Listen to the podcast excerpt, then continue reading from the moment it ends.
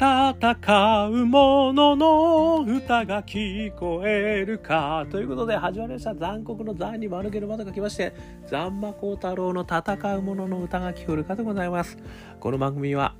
新しい価値を提供したい人、イノベーションを起こしていきたい人、そんな人たちのために送る番組でございます。私、株式会社イノプロビゼーションの代表させていただいたり、株式会社 NTT データのオープンイノベーションエヴァンジェリストをさせていただいたりしております。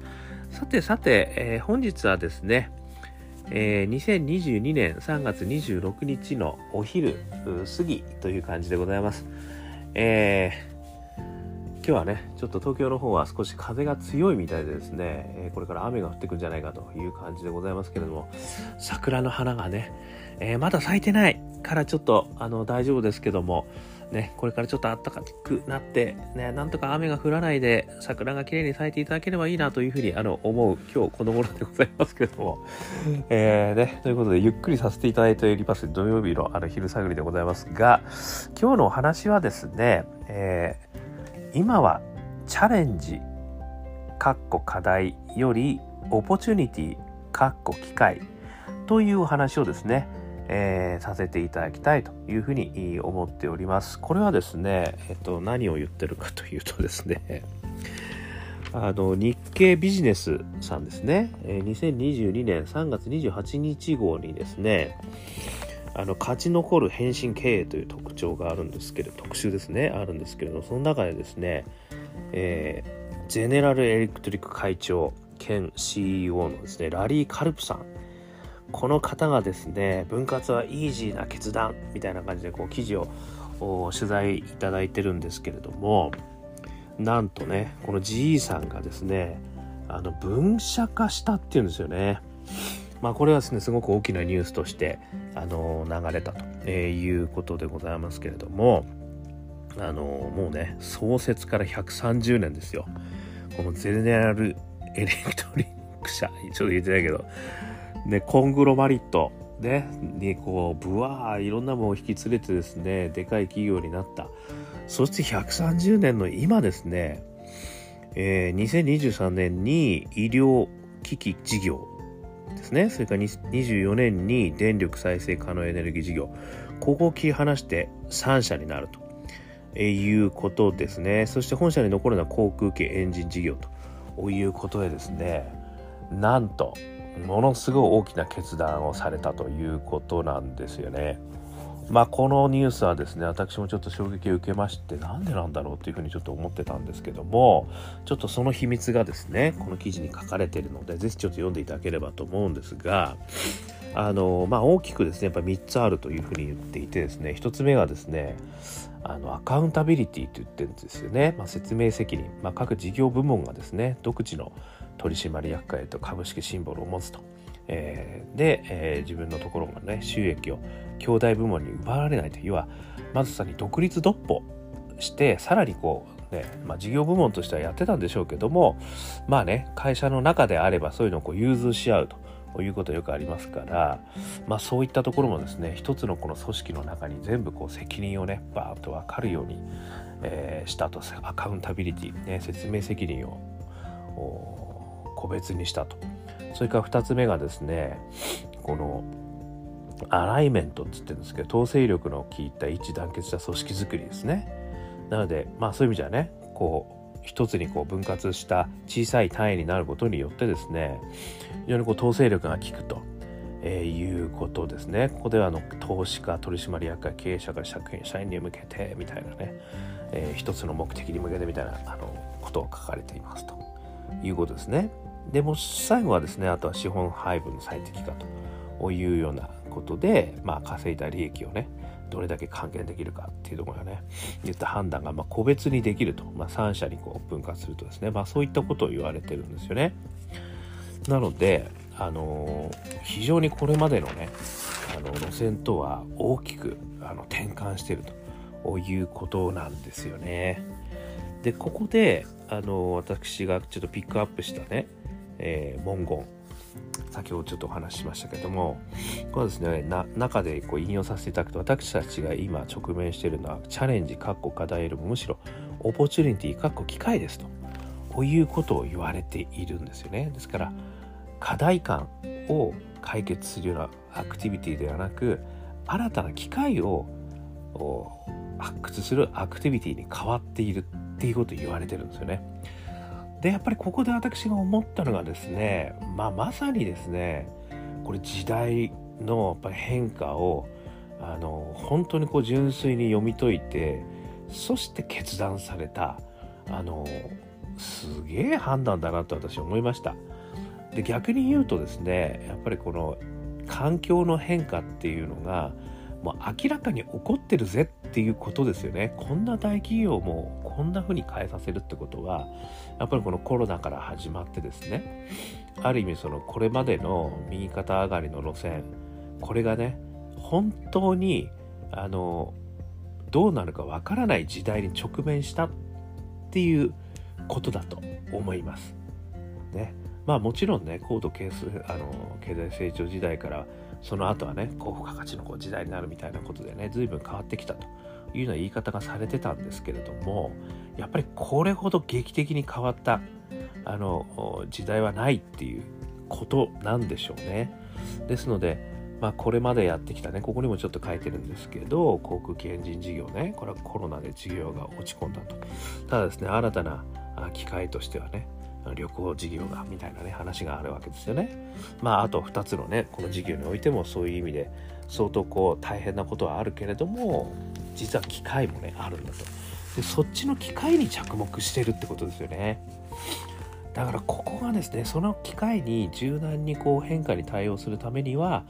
この分けてやった方がおそらくこう早く動けるっていうことなんでしょうね。ですから本当にこの統合化から分散化へねあの、まあ、ネットワークの世界もね統合化から分散化へねあるブロックチェーンみたいなそういうところに向かってるわけですけれどもちょっと本当時代の流れがですねこの統合化から分散化へ流れていくっていうのはこれも本当止められない流れなんでしょうねそしてその理由としてはとにかくやっぱりこう早く形を変えながら動くことで opportunity 新たに生じる opportunity を誰が先に新たに取りうるのかっていう競争になったってことなんでしょうね。もっと言えばやっぱり今までのこう既得権益的なあの市場行動っていうところがですねそういう意味ではあのもう新たなあのプレイヤーでその前からねちょっとそういう意味ではフィンテックとかが現れてる時代から、まあ、 disruptive みたいなことがあってで一時期ねフィンテックも金融機関と一緒に統合化して結局 disruptive じゃなくこう統合化されていくんじゃないかみたいな話がありますけどもここでさらにコロナが来てですねあのもう本当にこうシャッフルされで本当にこの未来の動きがね、まあ、コロナだけじゃないですもんねそういう意味じゃ。あのまさにそう CO2 の問題ですとか、まあ、今はねそういう意味じゃあの戦争がねもういろんなとこで起き始めてるっていうまさにもう激動の時代にもう入突入してますよね。だからそういった時に彼らがやっぱり考えたのはやっぱり大きな体であの、まあ、大きな効率化っていうんですかね生産性効率化を狙ってた体ではなく機敏に動ける体にあのなっていくということがこれからすごく重要なんだという判断をされたということだと思うんですよね。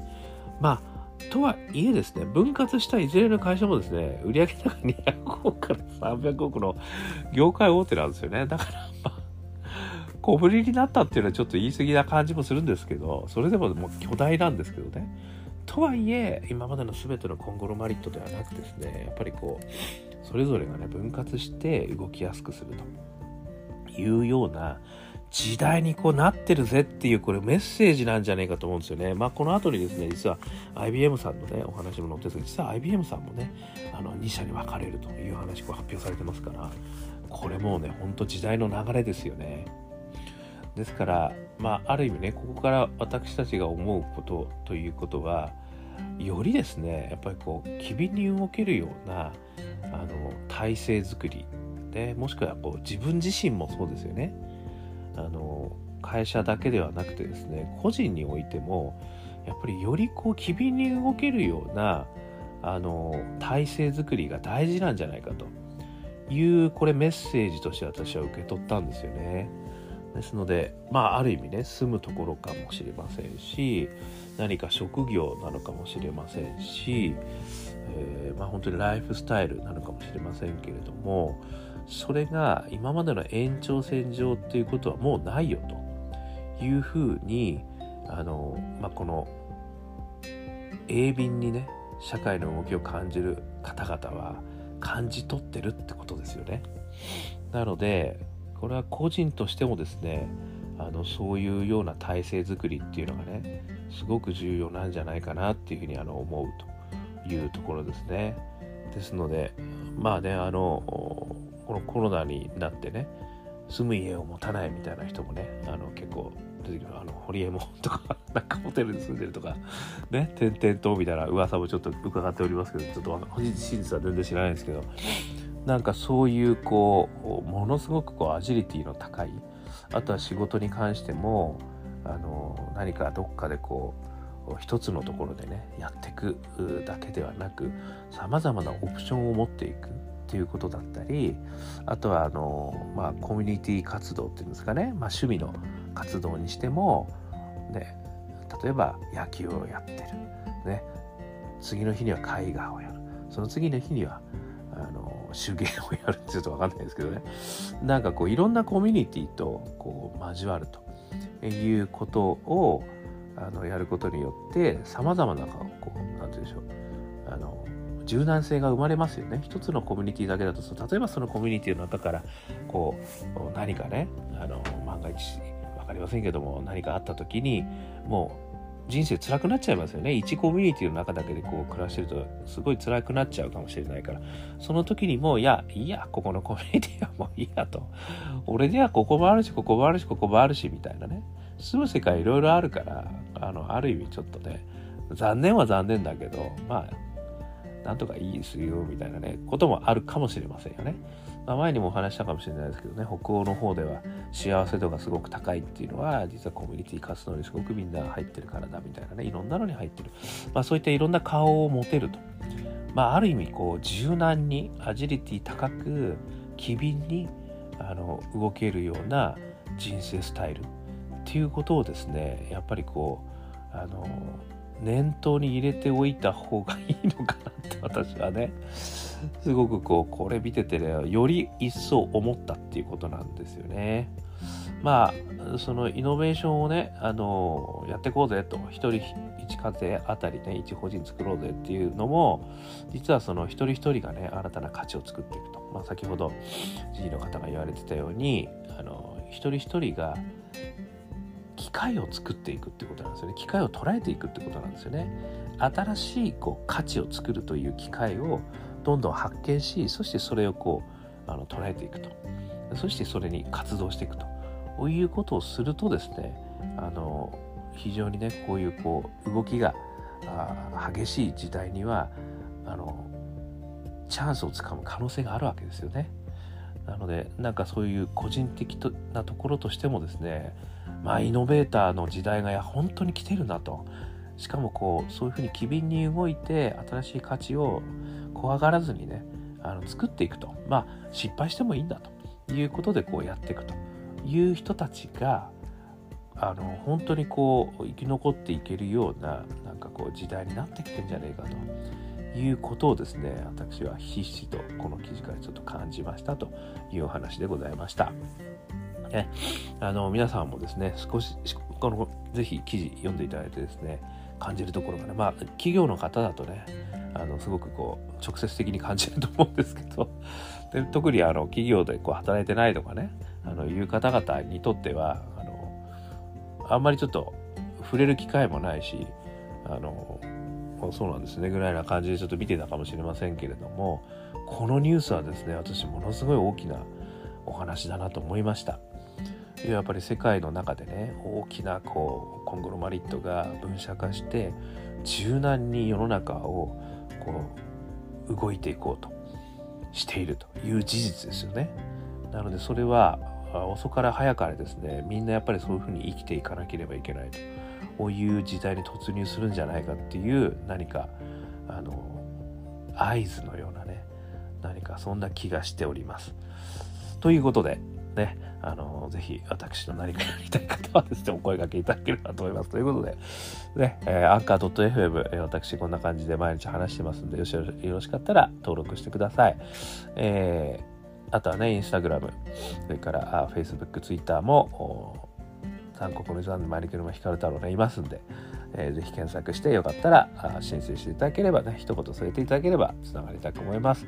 あとはね、えー、ここ一発頑張りたい時には我がアカペラグループ香港ラッキーズ。中年ワンダーランド。ねこれは元気出ますよ。これもどこでも聞けますからね。YouTube でも Apple でも LINE でもあの全部聞けますから。ストリーミングで聞けますからね。あの香港好きな運と書いて香港ラッキーズ中年不思議国と書いて中年ワンダーランド。ぜひぜひこの曲も聴いてみてください。そして最後にもう一つ。私本も出してますんで、えオープンイノベーションにですねあもしくはイノベーションにね、え、関心のある方このオープンイノベーション21の秘密という本はですね、あの、一人から、ね、社員